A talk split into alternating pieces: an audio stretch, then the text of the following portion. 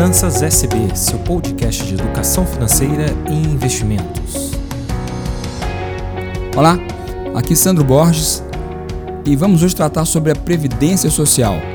Vou dar aqui umas pinceladas, não vou entrar muito em detalhes, porque seria um podcast muito longo, mas para tentar ajudar a galera a refletir um pouquinho, é, eu tenho acompanhado as discussões aí que tem acontecido no Brasil.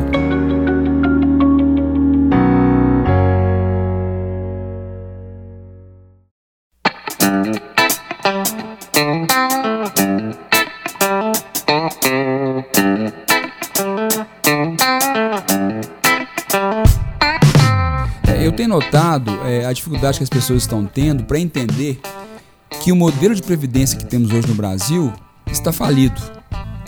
Que nenhum país do mundo, nem nos mais desenvolvidos, é possível conviver com cinco anos de rombo na previdência social e isso não trazer nenhum desequilíbrio né, para as questões fiscais e para a economia e para, de um modo geral, para o caixa do governo.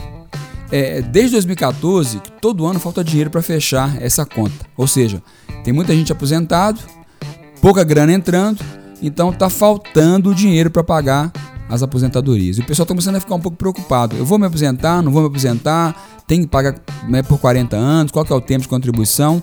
Então eu fiz algum, eu fiz um resumo aqui para a gente poder tratar um pouquinho, para que a gente possa, ao final do podcast, ter entendido como é que tá, como é que é feito hoje, qual que é a proposta da reforma, e eu vou responder duas questões, né, duas perguntas de, de nossos ouvintes que vai ajudar você a entender e pensar num plano B.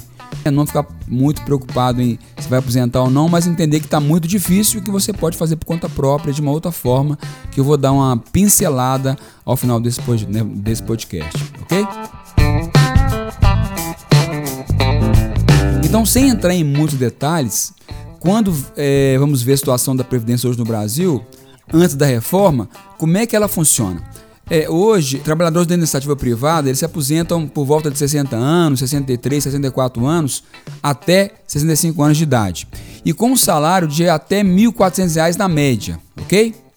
E de um outro lado, nós temos um grande público que são os servidores estaduais, municipais e federais, principalmente os federais, eles aposentam com idade abaixo de 60 anos e com um salário em média de 9 mil reais.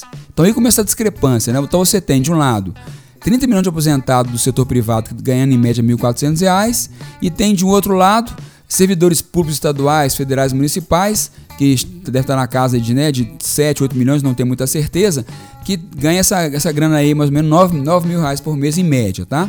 Então tem nego ganhando aí 3, 4 mil e até 15, 16 mil reais. E sem contar os políticos e, e outros servidores públicos da, do judiciário, legislativo e do executivo que se aposentam com 15 mil, 20 mil, 30 mil e muitos outros valores, inclusive acima do teto constitucional. Se você olhar aí juízes, né, magistrados, desembargadores né, federais aí ganham até muito mais do que esse teto, ok? Então, o que a gente pode constatar? Que a Previdência hoje ela promove desigualdade entre as classes. Por quê? Porque ela retira dinheiro do mais pobre, que é a base né, da pirâmide, que contribui também, para abastecer o cofre dos mais ricos. Porque 1% mais rico do Brasil é muita gente que está aposentado hoje do sistema federal, servidores federais, né, do judiciário, do legislativo e do executivo e de outras áreas também aí dos governos, tá? Então, a reforma que está sendo proposta hoje pelo Paulo Guedes, novo ministro da Economia, ela é justa? Eu não vou, não vou dizer que ela é justa. Ela tem pontos positivos e negativos. Por exemplo, eu sou contra o BPC, que é o benefício de pressão continuada, que hoje é pago para quem tem 65 anos de idade. Ele quer reduzir para 60 anos, mas pagar só 400 reais por mês, em vez de ser um salário mínimo eu não concordo muito, mas então isso tem que entrar em debate lá, na, lá no Congresso. É, eu, por exemplo, eu acho que a idade lá para quem é, para mulher se aposentar, a idade rural, né, que hoje é, é mulher do, do campo, 57 anos, também é elevado para 60 anos também, eu não concordo com ela.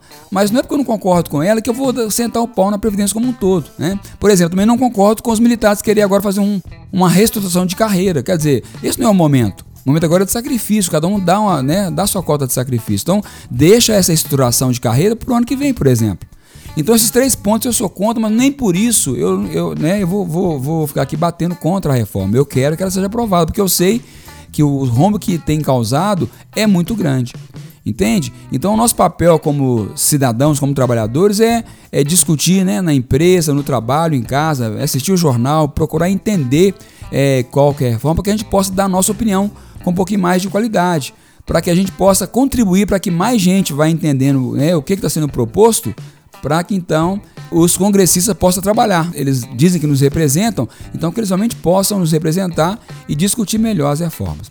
Só para você ter ideia, é nesse novo projeto ela tem, traz algumas coisas que é interessante. Por exemplo, o sistema ele, ele vai ser justo e igualitário, porque rico e pobre vão se apresentar mais ou menos com a mesma idade, que hoje tem muita discrepância. O teto será de R$ 5.900 para todo mundo. Hoje é 30 mil, 40 mil, e para a gente que é iniciativa privada, ele, paga, ele ganha 1.400. Então, ou seja, só isso já é um benefício muito grande de, de igualar a aposentadoria para todo mundo. Quem quiser apresentar com um pouco mais, com 10 mil, 20 mil, tem que pagar por conta própria uma previdência privada.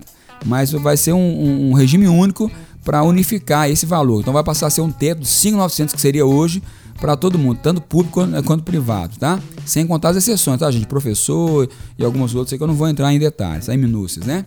É, quem ganha menos vai pagar menos, porque vai ter uma redução de alíquota para quem ganha menos, para quem começa lá na base da pirâmide. E quem ganha mais, 20 mil, 17 mil, vai pagar uma alíquota um pouco maior também, que é justo, né? Vai é, é uma alíquota diferenciada. Ela não toca nos direitos adquiridos, ou seja, quem já está aposentado, quem está né, muito próximo também, não vai ter muito solavanco. Vai se aposentar, vai ter que pagar um pedaço pequeno, mas quem, quem já se aposentou vai continuar com, com seu salário, não vai ter corte, porque na verdade não pode tocar em direitos que já foram adquiridos. Então será uma, será uma reforma que vai agregar para o caixa do governo uma importância muito significativa. Essa redução que estão esperando de um trilhão de reais, que daqui ele chegue a 800 bilhões ou 700 bilhões em 10 anos, já será muito significativa. Então, realmente, a reforma tem que ser feita para que ela possa trazer um alívio né, na, das questões fiscais para o país, para que a gente possa, então, é, ir para outras áreas, né, poder atender a saúde, a demanda da educação, da segurança, que acho que isso é, é bem mais importante.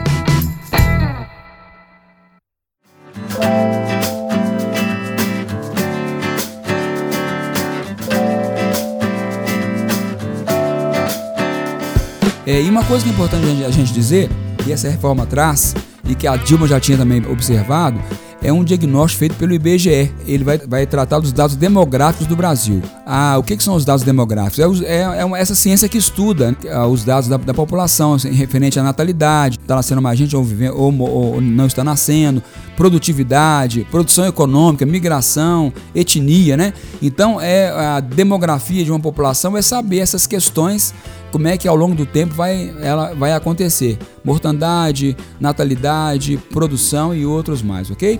E o quadro do Brasil ele é muito grave. Por quê? Porque hoje nós temos a redução da taxa de fecundidade no Brasil. Ou seja, nasce menos crianças hoje no Brasil.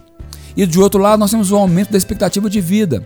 Estamos vivendo mais tempo. Então, se você tem de um lado menos gente nascendo, do outro lado, mais as pessoas que estão vivas hoje, né, idosas, é, tendo mais sobrevida, então, se ele vai ficar mais tempo aposentado e a gente hoje o nosso regime é solidário, né? Quer dizer, eu trabalho, alguém trabalha para pagar quem já está aposentado, como é que vai, como é que vai ser? Vai ter algum descompasso, não é verdade? Então, a consequência que salta aos meus olhos é, é, é muito simples, né? Ela é financeira, pois quando nasce menos gente, há um impacto direto na receita que será arrecadada no futuro. Ou seja, menos mão de obra, menos gente trabalhando, vai ser menos receita para pagar quem já se aposentou. E isso é muito grave. Do outro lado, como estamos vivendo mais, né, então o que vai acontecer? Vai haver um impacto direto sobre as despesas da Previdência. Quando a população passa a viver mais, e no Brasil tem uma pesquisa né, do próprio IBGE, homem está chegando a 72 anos de idade e mulher 79 anos de idade. Ou seja, então vai ter aumento da despesa com as aposentadorias, porque nasce menos pessoas, o equilíbrio financeiro será fatalmente afetado. Então vai realmente, é, já, já está afetado, inclusive. Então, é, e ela vai continuar, vai continuar deficitária. E isso acontece porque o nosso sistema, por ele ser solidário, tem que nascer gente para trabalhar e contribuir para poder bancar quem já se aposentou. Então é uma conta muito fácil de entender. Nasce mais gente, vai ser menos recurso, porque vai ter menos trabalhador, menos mão de obra e a gente, e a gente está tendo uma sobrevida, a gente vai ficar mais tempo recebendo nosso valor de aposentadoria e aí realmente a conta não vai fechar, ok?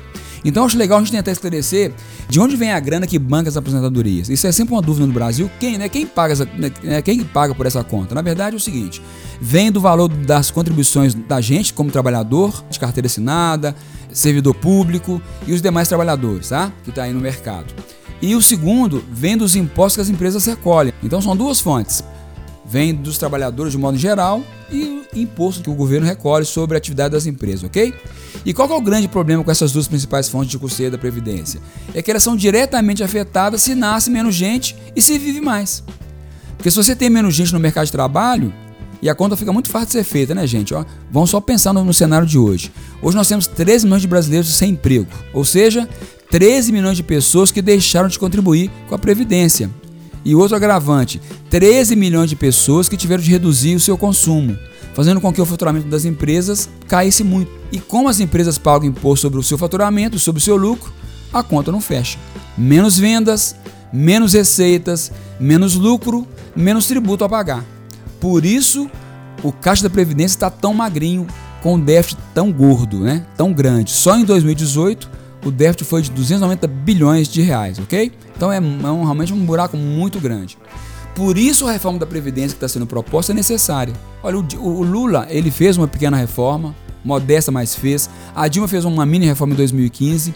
Ela aprovou aquela regra 90-100, né? Que agora as mulheres no Brasil, enquanto não for aprovada a nova reforma, a partir de 2026 vai aposentar com 60 anos de idade, 30 anos de contribuição e o homem com, com 100 anos de idade né, 35 anos de contribuição e 65 anos de idade. Ou seja, já tem essa, é, é, essa regra no Brasil. Foi a Dilma que votou uma lei em 2015. E é uma, e é uma lei que tem que ser valorizada porque ela já estava pensando no rombo que estava para acontecer. Né? Porque desde 2014 no Brasil que a gente que a conta não fecha da, da Previdência Social.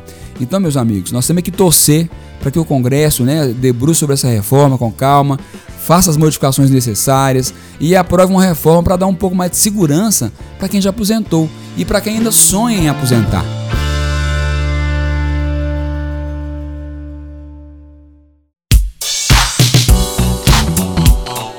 É, eu tenho que responder duas perguntas sobre a Previdência e eu vou aproveitar e dar um recado diretamente para você que está começando agora sua vida profissional, que está aí já na sua meia idade, né, entre 20 e 30 anos, já está trabalhando, próximo aos 40 anos também e está em dúvida se um dia você vai conseguir se aposentar né, pela Previdência Pública.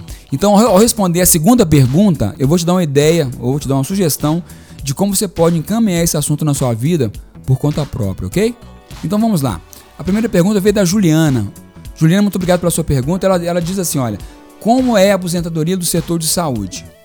Juliana, eu tenho, é, na verdade, o seguinte: o setor de saúde ele tem algumas características, principalmente no que diz respeito à insalubridade que tem um risco maior para a saúde do profissional de saúde, né? para o médico, para né? a enfermeira e para os outros profissionais. Nesse caso, as regras básicas são as, as mesmas do que é para todo o resto da população. Só que vai variar na contagem do prazo para a questão de se aposentar referente à insalubridade, porque ela vai, ela vai ajudar a reduzir o tempo de contribuição ou de permanência no trabalho, vamos dizer assim, né? Por quê? Porque esse profissional ele corre risco. Então ele realmente tem que trabalhar um, um tempo um pouco menor como também tem, por exemplo, quem trabalha retirando petróleo, por exemplo, também eles têm, né, têm menos tempo. O professor, né? Hoje tem um policial, por exemplo, também que corre mais risco de vida na rua. Ou seja, então tem algumas categorias que, é, como o risco de vida é, é, um pouco maior, então eles também eles têm esse benefício de trabalhar um pouco menor, né? De, de ter menos tempo de trabalho. Então é o mesmo caso do pessoal da saúde, tá? Não tem como entrar em, em, aprofundar porque tem lei específica, então não tem como aqui no ar eu falar para você como é que vai ser, qual que é o tempo certinho, mas eu posso te garantir que é uma, ela é diferenciada devido à questão da insalubridade, ok? Já a segunda pergunta vem da Laura. A Laura pergunta: Como faço para me aposentar sem depender da Previdência?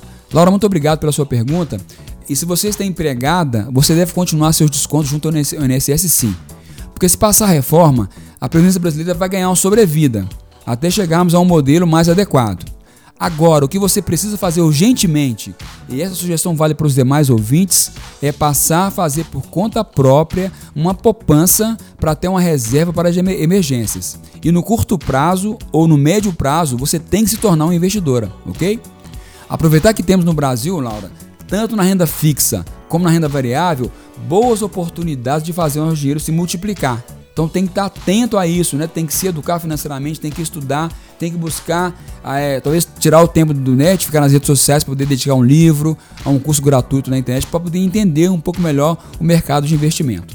Então, você deve se organizar financeiramente, fazer um bom diagnóstico financeiro, fazer um orçamento mensal, conhecer em detalhes, Laura, sua receita líquida e todas as suas despesas e iniciar um processo de fazer sobrar pelo menos de 10 a 15% do que você produz de dinheiro todo mês. Para quê?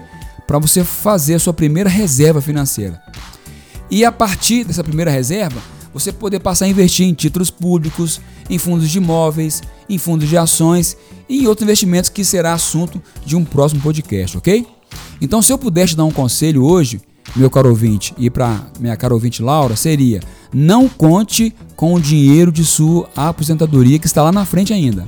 Faça você mesmo um esforço financeiro que passa por, ser, por educar financeiramente, para poder aproveitar as o, outras oportunidades que existem, para fazer seu dinheiro render mais e lá no futuro, que se inicia hoje, ele possa trabalhar por você, ok? Parece até estranho falar em deixar o dinheiro trabalhar né, né, por você, mas é o seguinte: é o que acontece quando você deixa seu dinheiro por 15 anos, 20 anos aplicado, o juro composto vai fazer aquele trabalho de fazer o seu dinheiro render. Então vai chegar um momento que você não vai ter mais que fazer depósito mensal o dinheiro que você já depositou nas suas aplicações de investimento vai sofrer a, o, o, poder do juro composto, ele vai, por conta própria, vamos dizer assim, vai render lá no banco, vai dar filhote o seu dinheiro. Então, aí você para de depositar e o juro composto vai depositando rendimento para você todo mês e o seu dinheiro passa então para essa máquina de trabalhar por você, permitindo que você possa manter seu padrão de vida e viver sua vida aí confortavelmente, ok?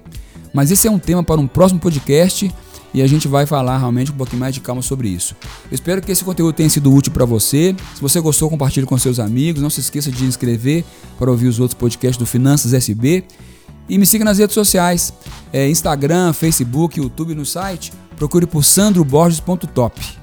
No LinkedIn, procure por Sandro Borges. Ah, e não se esqueça de enviar suas dúvidas ou comentários para meu e-mail suporte@sandroborges.top. Então, dúvidas, dúvidas e perguntas para suporte sandroborges.top.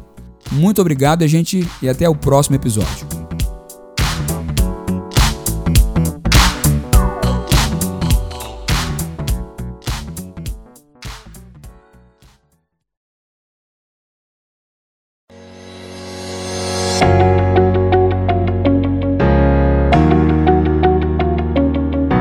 Finanças SB podcast produzido por Prosperar Áudios.